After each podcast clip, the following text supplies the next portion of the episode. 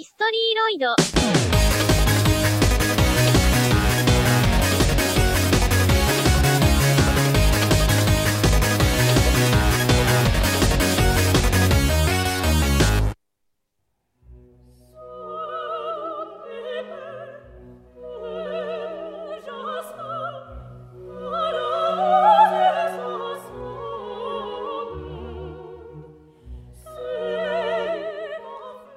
L'opéra.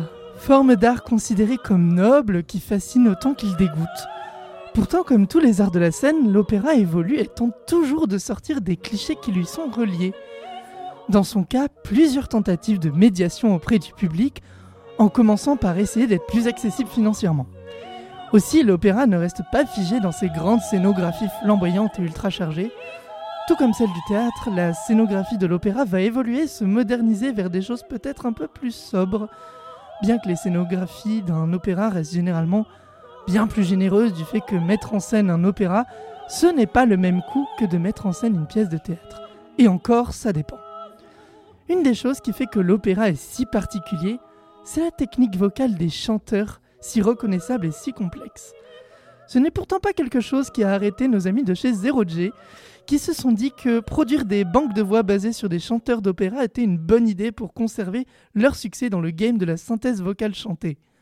Hi hi tout le monde, bienvenue dans un nouvel épisode d'Historyloid. Aujourd'hui on commence la saison 2 avec Prima et Tonio.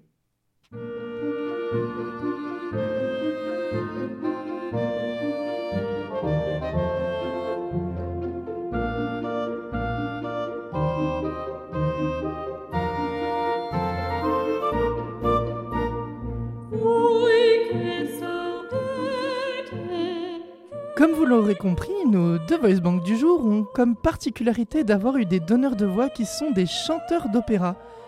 Contrairement à Krypton Future Media, la compagnie d'Atsune Miku Rin Helen que je vous avais présenté la saison dernière, Zero G reste focus sur le premier objectif de Vocaloid, à savoir proposer un logiciel capable d'être aussi performant qu'un chanteur.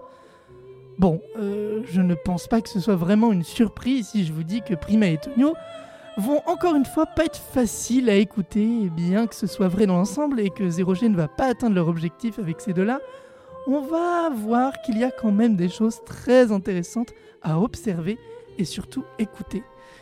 Déjà, il faut noter que les deux voice banks ne jouissent pas d'une popularité égale. En effet, Prima va être bien plus apprécié que son homologue masculin, qui a pourtant tout pour plaire. Cette différence de traitement va s'expliquer par une chose très simple, leur date de sortie. Prima voit le jour en janvier 2008, tandis que Tonio est commercialisé en 2010. Et quel peut bien être le problème, vous me direz? Eh bien, le problème, c'est que Tonio n'a pas profité de la surprise qu'ont eu les musiciens en découvrant le potentiel ou les problèmes que pouvait avoir Prima. D'autant plus que Tonio est sorti juste après une autre voice bank de 0G qui a eu pas mal de soucis, Sonica. Sans oublier que 2010 est l'avant-dernière année de Vocaloid 2, de l'ère Vocaloid 2. Il, a dû probablement donc souffrir d'être une voie de transition. De plus, Tonio et Prima n'avaient pas d'avatar. Leur public cible était, encore une fois, les professionnels. Très mauvais move après le passage des ouragans Miku Rinelen. Les seules choses qui permettaient de les identifier étaient les photos de Shutterstock, euh, donc des, des photos libres de droit, qui étaient sur leur petit box art. Donc, ça veut s'adresser à des professionnels, mais ce n'est même pas fichu d'appeler un photographe ou un illustrateur. Finalement, la conclusion, c'est que Zero G n'aurait jamais dû sortir Primé et Tonio à des dates si éloignées. Surtout qu'à part le genre, rien ne différencie ces deux voice sur le plan technique. On ne connaît pas leur donneur de voix, donc on ne sait pas non plus quelle est leur tessiture d'opéra. Mais ce que l'on peut constater, c'est que cette voix d'opéra leur donne une grande amplitude et une versatilité